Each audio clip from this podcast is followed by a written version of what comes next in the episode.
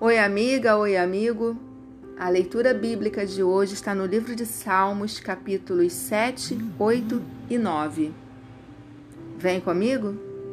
Tradução João Ferreira de Almeida. Capítulo 7. Deus defende o justo contra o ímpio. Senhor Deus meu, em ti me refugio. Salva-me de todos os que me perseguem e livra-me para que ninguém, como leão, me arrebate, despedaçando-me, não havendo quem me livre.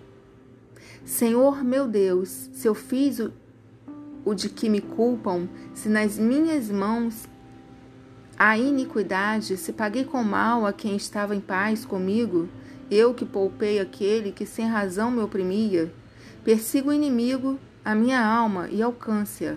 Espezinho no chão a minha vida e arraste no pó a minha glória.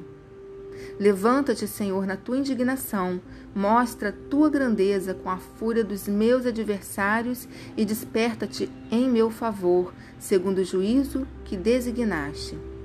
Reúnam-se ao redor de ti os povos, e por sobre eles remonta-te às alturas. O Senhor julga os povos.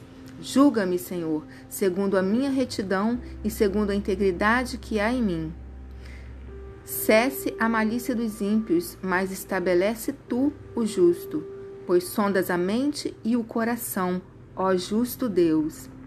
Deus é o meu escudo, ele salva os retos de coração.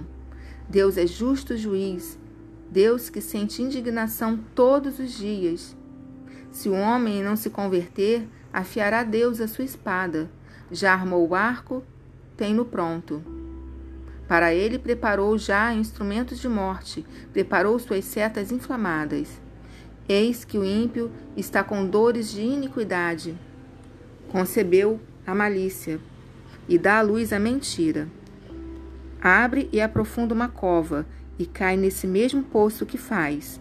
A sua malícia lhe recai sobre a cabeça e sobre a própria mioleira desce a sua violência. Eu, porém, renderei graças ao Senhor, segundo a sua justiça, e cantarei louvores ao nome do Senhor Altíssimo. Capítulo 8 A glória divina e a dignidade do Filho do Homem.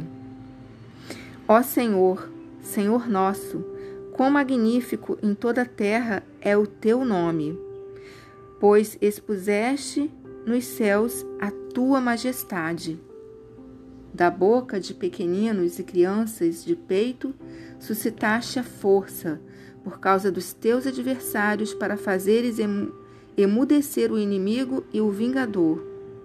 Quando contemplo os teus céus, obra dos teus dedos, e a lua e as estrelas que estabeleceste, que é o homem que dele te lembres e o filho do homem que o visites.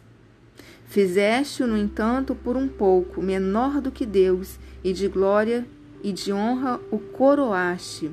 Deste-lhe domínio sobre as obras da tua mão, e sob seus pés tudo lhe puseste, ovelhas e bois, todos, e também os animais do campo, as aves do céu, os peixes do mar, e tudo que percorre as sendas dos mares Ó Senhor, Senhor nosso, quão magnífico em toda a terra é o teu nome. Capítulo 9 Ações de graças. A morte para o filho, Salmo de Davi.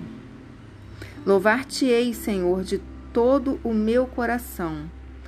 Contarei todas as tuas maravilhas, alegrar-me-ei e exultarei em ti ao teu nome, ó Altíssimo, eu cantarei louvores, pois, ao retrocederem os seus inimigos, tropeçam e somem-se da tua presença, porque sustentas o meu direito e a minha causa. No trono te assentas e julgas retamente. Repreende as nações, destróis o ímpio, e para todo sempre lhes apagas o nome. Quanto aos inimigos, estão consumados, suas ruínas são perpétuas. Arraste as suas cidades, até a sua memória pereceu. Mas o Senhor permanece no seu trono eternamente, trono que erigiu para julgar. Ele mesmo julga o mundo com justiça, administra os povos com retidão. O Senhor é também alto refúgio para o oprimido, refúgio nas horas de tribulação. Em ti, pois, confiam os que conhecem o teu nome, porque tu, Senhor, não desamparas os que te buscam. Cantai louvores ao Senhor que habita em Sião.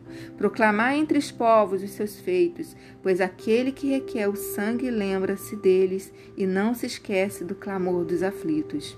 Compadece-te de mim, Senhor.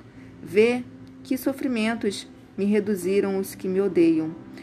Tu que me levantas das portas da morte, para que as portas da filha de Sião eu proclame todos os teus louvores e me regozije da tua salvação. Afundam-se as nações na cova que fizeram, no laço que esconderam, prendeu-se-lhes o pé. Faz-se conhecido, ó Senhor, pelo juízo que executa. Enlaçado está o ímpio nas obras de suas próprias mãos. Os perversos serão lançados no inferno, e todas as nações que se esquecem de Deus, pois o necessitado não será para sempre esquecido, e a esperança dos aflitos não se há de frustrar perpetuamente. Levanta-te, Senhor, não prevaleça o mortal, sejam as nações julgadas da tua presença. Infunde-lhes, Senhor, o medo, saibam as nações que não passam de mortais.